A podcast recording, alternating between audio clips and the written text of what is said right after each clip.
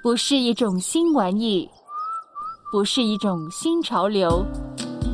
So Podcast，华人华语故事的声音，认真对待每一个故事，聆听每一个声音，说出来彼此帮助，互相加油。开始行动的理由是最难找到的。因为目标的重量造成了巨大的压力，而一旦开始，我们会觉得似乎需要达到最初的目标才算得上成功。这就是我们不愿意启动那些让我们闻之色变的计划的原因。如果最终做不到，我们宁可不开始。斯蒂芬·盖斯微习惯。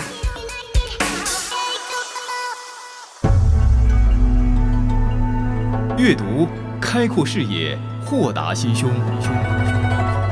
阅读寻到来处，明白归途。在阅读中看见不一样的世界，遇到更美好的自己。林可辉，阅读世界。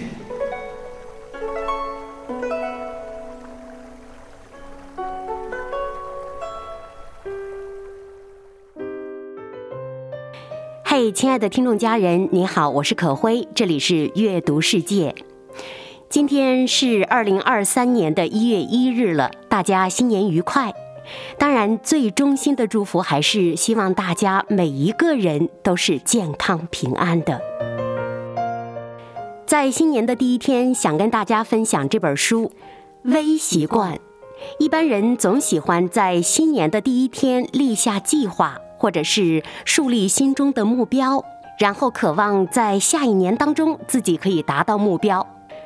那往往立目标的时候，有的人会立下很宏大的目标，年终一清算的时候会发现这目标没有达成，随之而来的就是挫败感。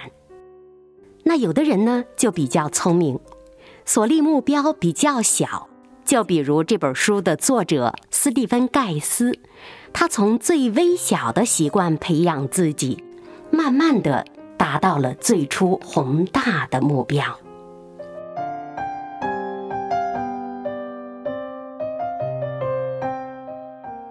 对于很多人来说，坚持某件事儿，或者是要达到某个目标非常难。比如为减肥，我们决定每天跑步至少半小时，太难了。比如，为了提升个人素养，我们决定读很多书。嗯，买的那些书估计过了几年也没读吧。比如，为了练习写作，我们决定每天更新一篇文章。可是，口号喊起来容易，真正做起来却非常难。很多人在这条路上因为不能坚持而放弃了。所以，微习惯的培养太重要了。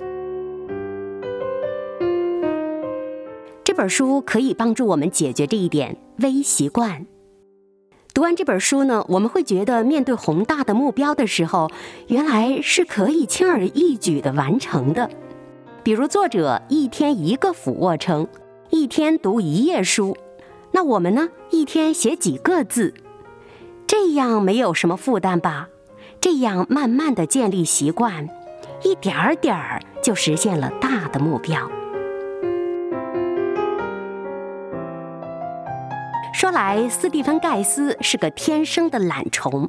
为了改变自己懒惰这个坏习惯，他开始研究各种习惯的养成策略。从两千零四年起，在美国各大自我成长网站上开始发表文章。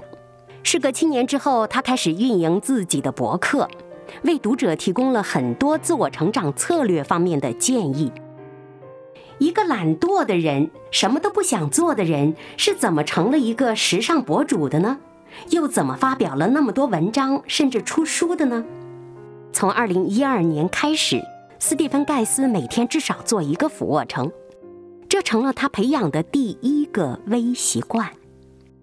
两年之后，他拥有了梦想中的体格，写的文章也是过去的四倍，读的书更是过去的十倍多。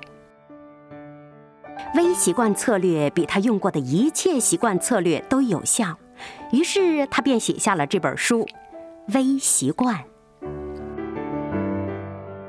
当然，英文原文是简单到不可能失败的自我管理法则。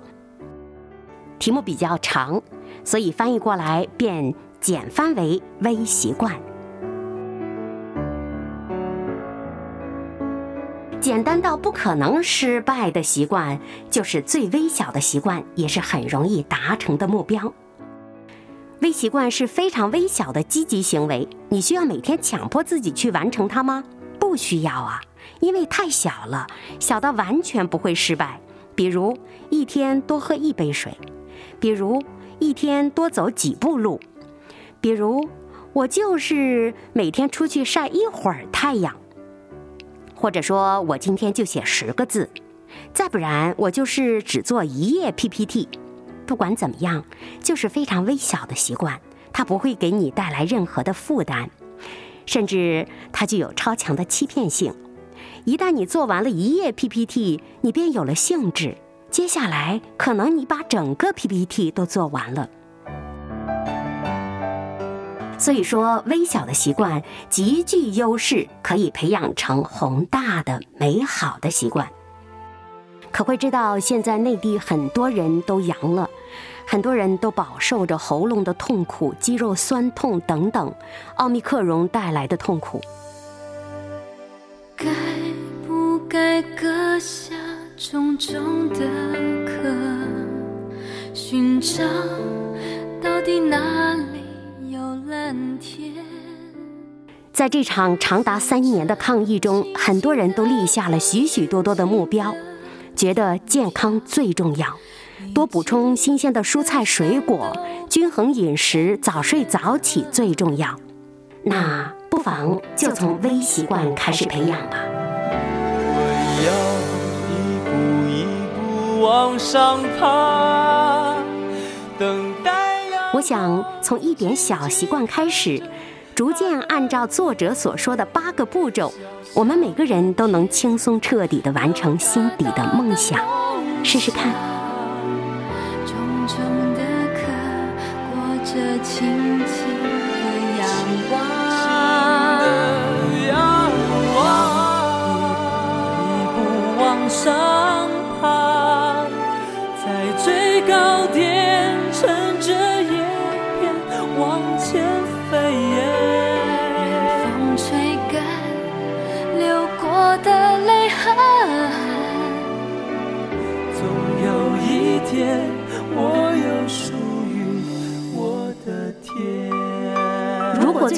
不到，我们宁可不开始。总有一天，我有属于我的天。斯蒂芬·盖斯微习惯。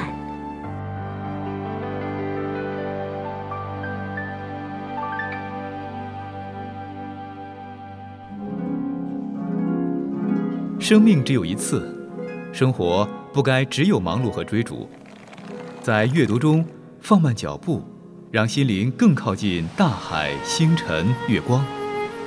阅读，而后诗意地栖居于大地之上。阅读世界。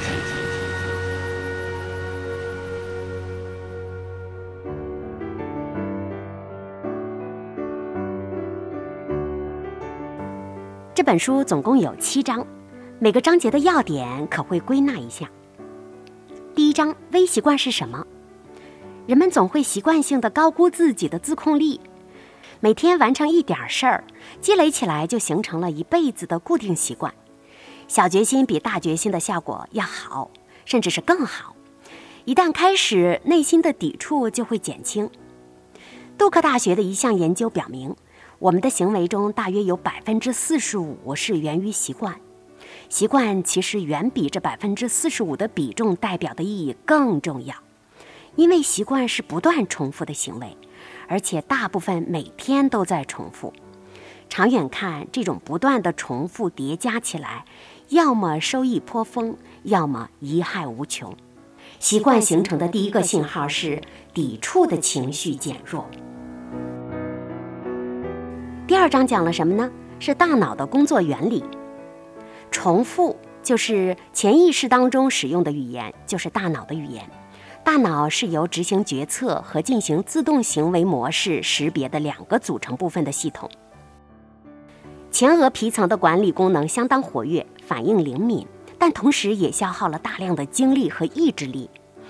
基底的神经节的自动功能不仅强大，而且效率高，它们能够节省精力，无需持续监督就能处理各种任务。所以，大脑的工作原理呢，支撑了微习惯是可以成立的。第三章讲到了动力和意志力。动力之所以不可靠，是因为它是以人的感受为基础的，而人类的感受容易改变，而且无法预测，已经是几百年来公认的事实了。很多东西都能够改变你的感受，一件事儿，血糖的水平、抑郁、化学物质的紊乱、荷尔蒙、健康、外界刺激、信仰，甚至宠物的呕吐物等等。这些都会把我们的感受改变了。换句话说，任何东西都能改变我们的感受，不是吗？你真的愿意把希望放在这些不稳定的东西上吗？若把动力放在这些东西上，显然是不可能坚持下去的。坚信必须有动力才能行动，这是一种毁灭性的习惯。重复不会让我们兴奋地行动起来，反而会让我们趋于平静。刚开始做一件事的兴奋，在最初会有很大的帮助，可是等到这股劲头渐渐地消失了，你开始怀疑什么地方出了问题。这个时候，这个做的动力、做的劲头就变成了强大的敌人，就不想做了，就懒于做了。如果最开始就选择了不依赖动力和感受，就能够有效的降低不想做了的风险。有热情是好事儿，但我们应该把这种思维模式看作是一种额外奖励，而不是实际行动的信号。如果你依赖动力，严格执行时间计划是很困难的。比如每天跑半小时，每天读两小时书，每天在定时定点的时候吃饭和睡觉，这些都太困难了。谁知道你到时是该写作还是该吃饭呢？你到时该跑步还是该散步呢？我们是用动力或者意志力开启新的行为的，所以动力和意志力，我们到底该怎么取决呢？书中都有具体的介绍，鼓励大家翻开书具体看一看。这本书并不难读。第四章讲了微习惯策略，塑造你生活的不是你偶尔做的一两件事，而是你一贯坚持做的事。微习惯策略就是强迫你自己每天实行一到四个小的不可思议的计划好的行动，这些行动小到不会失败，比如我就走十步，比如我就多喝一杯水，小到不会因为特殊情况就被你轻易的放弃掉。它们有双重的作用，激励你可以继续做下去，并且成为微习惯。微习惯呢，几乎不会消耗意志力。采用微习惯策略的结果是，自我的损耗极少。一小步加上想做的事儿，就等于较高的进一步行动的可能性。既然我们要跳过动力，那就只剩下运用意志力这条路可以走了。但是我们只会说你必须做一个俯卧撑，而不会说你必须完成一整套锻炼。所以一开始先从一个俯卧撑开始，这样你心里没有压力，行动起来非常简单。反而做了一个之后呢，自己觉得不甘心，接下来会把整套锻炼做完了。比如今天我就读一句经文，可是读完之后觉得获益匪浅，反而把整段甚至整章的圣经都读完了。这就是微习惯带来的莫名的喜乐感，也是莫大的奇妙之处。不用担心，因为在这种情况下你是有精力的。微习惯让我们总是有精力继续下去，而且一旦开始做，你就会发现大多数时候的动力都会自然形成。一旦开始了第一步，大脑就会计算一套完整锻炼的真正难度有多大，而不会出现一个有偏见的懒惰的大脑所判断出来的困难的情况。第五章讲到了微习惯的独特之处。他认为较早的满足感或对成功较高的期待值，会使我们感觉到自己似乎已经成功了。几乎没有什么情况会让你连一个微步骤都做不到。我想，没有谁连一个俯卧撑都不能做吧？没有谁连一口水都不能喝吧？没有谁连一个字都不能写吧？对吗？所以说，微习惯的完美就在于这个地方了。它让你觉得我可以做得到。这是一种美好的心情，不是吗？接下来你就可以开心且动力十足地做下去了。当然，也可能遇到疲惫和沮丧，甚至可能生病。但是想想这微习惯很小，转过头来度过了这一个个难关之后，你还是可以做到的，甚至还会超额完成任务。行动是征服这些消极情绪的最佳的武器了。所以说，先不想，就去做。做一个，就从迈出这第一步开始，去消灭内心的恐惧。微习惯会用一种感觉安全的、给你力量的方式，让你直面怀疑和恐惧。有人说这是一种正念思维，可会觉得也算是正念。正念对一个人培养出正确的正面的思维是有很大的帮助的，不是吗？它本身就是正面的、正能量的思维方式。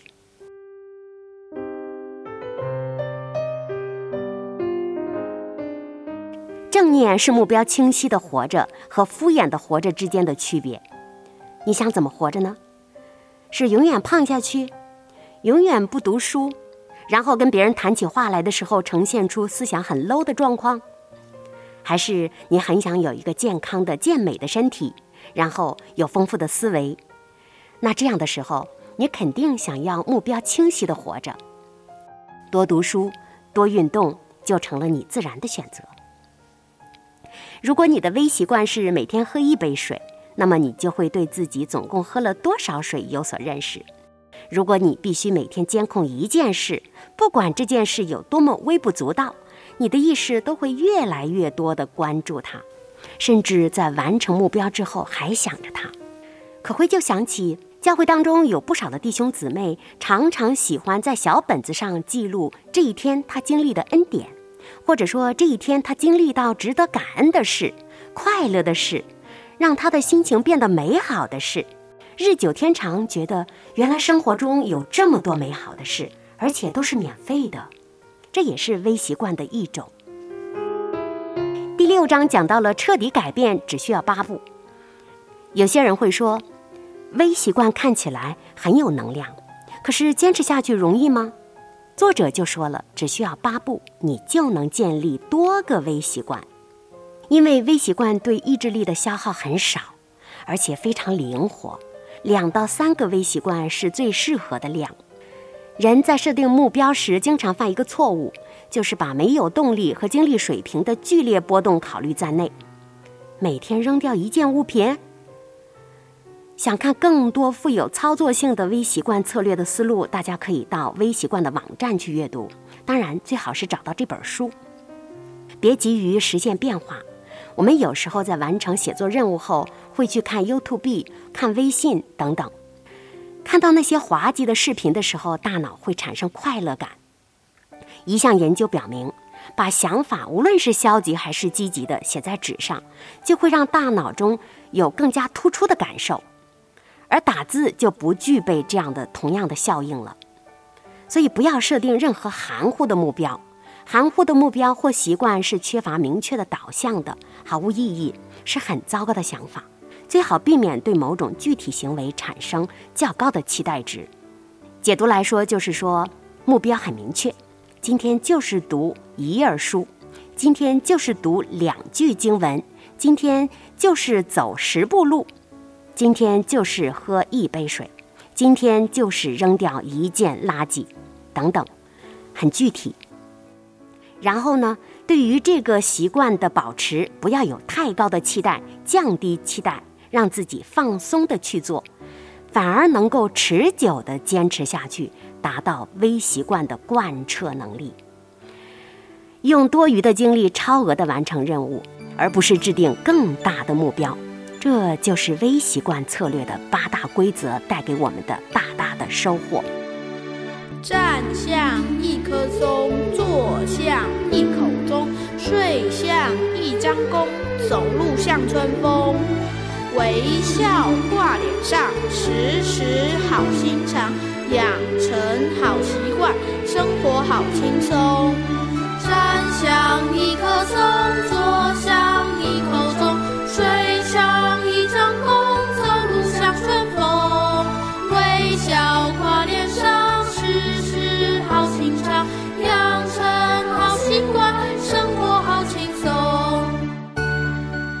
天阅读世界走进的是斯蒂芬·盖斯的一本书《微习惯》。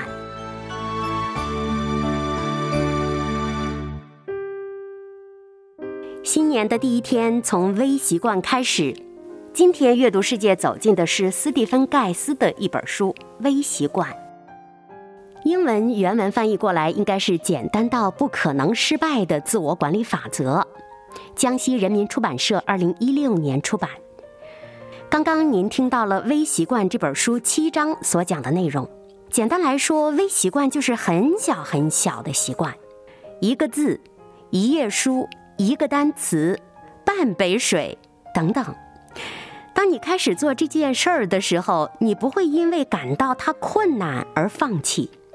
比如，建议你现在就摸一下自己的头，你不会拒绝吧？这多简单！这么简单的事儿不会让你觉得不舒服，于是乎便容易进行下去。运用到运动或者是学习方面，每天出去跑十分钟，或者就是做一个俯卧撑。学习上呢，就看一页书，就写几个字，这些微小的习惯坚持做下去，便渐渐形成了恒长的中型、大型习惯了。而这些好习惯便能够达成我们心中的目标，帮助我们实现心中的梦想。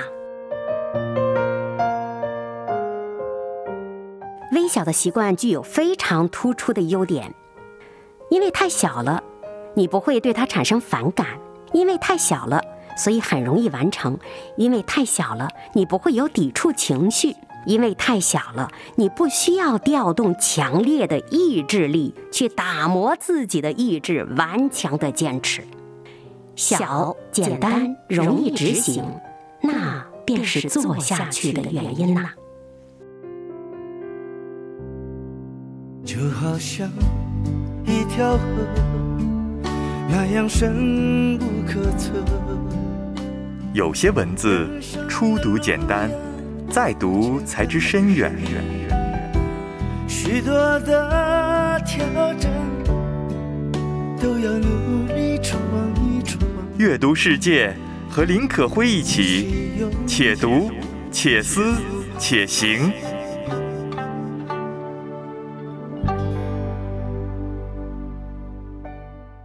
听到这里，大家心中可能已经蠢蠢欲动了。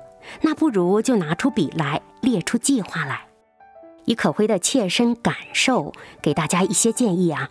首先，不要列太多太多的习惯，三个为最佳，或者是三到五个吧。比如说，一天背一个单词，一天读一句圣经的经文，一天就少吃一口米饭，一天多吃一个水果，一天。做一个祷告。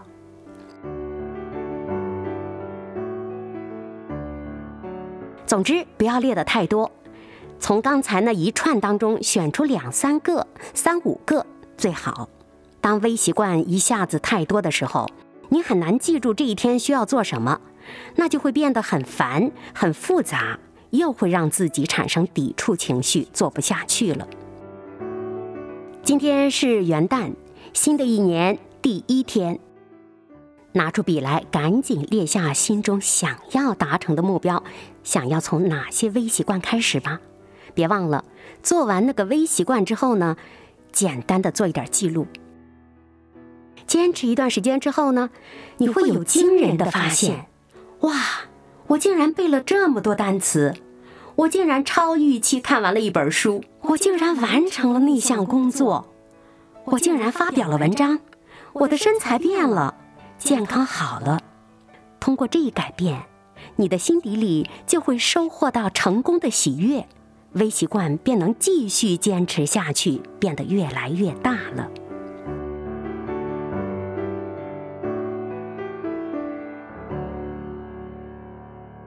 可能也有人会奇怪，每天做一个俯卧撑，肌肉能变强吗？每天出去走几步，能健康吗？每天看一行书，就写几个字，什么时候能完成自己的学习任务啊？书中提到，当你开始进行某项简单的习惯的时候，比如就读一行字，一般情况下，你不会读完一行就停止的。人的特点就是。哎，这一行很容易，读完之后不如多做一点吧。于是乎，便吸引着自己一直翻下去看下去。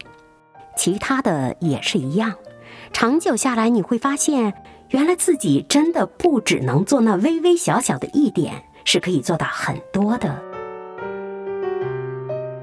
作者就是从每天做一个俯卧撑开始，直到后来练出了满身漂亮的肌肉。所以说呢，微习惯是真的可以改变人的生活习惯的，甚至可以改变人的人生哦。假如我亲爱的听众朋友们，你想改变自己，而又很难坚持的话，我真的很建议你读读这本书，学习如何自我管理。斯蒂芬·盖斯简单到不可能失败的自我管理法则，简称微习惯。亚马逊读者说：“以前我就像生活在一个笼子里。”所以我觉得有趣的东西都在笼外，我怎么都碰不到它们。微习惯帮我打开了笼子，看到了外面的世界。另一个人则说：“这微小的习惯简直是颠覆了我对习惯养成的认知。”这位患有多年抑郁症的读者说：“读完了英文原版之后，我和自己的心理医生讨论了，这对于我们抑郁症群体来说太有用了。”抑郁症患者们常常是毫无动力做事，又迫切需要行动去改变现状的。对于这样一群人来说，微习惯太有效了。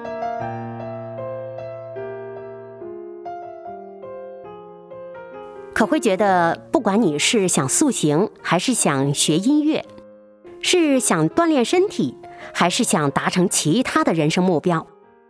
想不做都不行啊！只要你从微习惯开始，你一定可以做到的，相信我。微小的习惯对于人生来说意义非凡。这本书给可慧最大的感受便是这个了。有一天，可会翻读圣经，读到了《路加福音》十六章和十九章。读到了主人的一句话，当然这是写到的，是对每一个信徒的嘱咐，也是主耶稣对众人的嘱咐了。良善的仆人，你既在最小的事上有忠心，可以有权柄管十座城。另一句是，人在最小的事上忠心，在大事上也忠心；在最小的事上不易，在大事上也不易。想来，最高的智慧也是从最小的习惯开始的。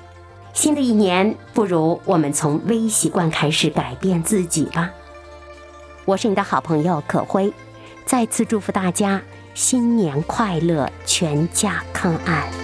小世上能忠心的人，真有智慧，主看为宝贵，在大事上也做得美。人在最小的事上忠心，在大事上也忠心。人前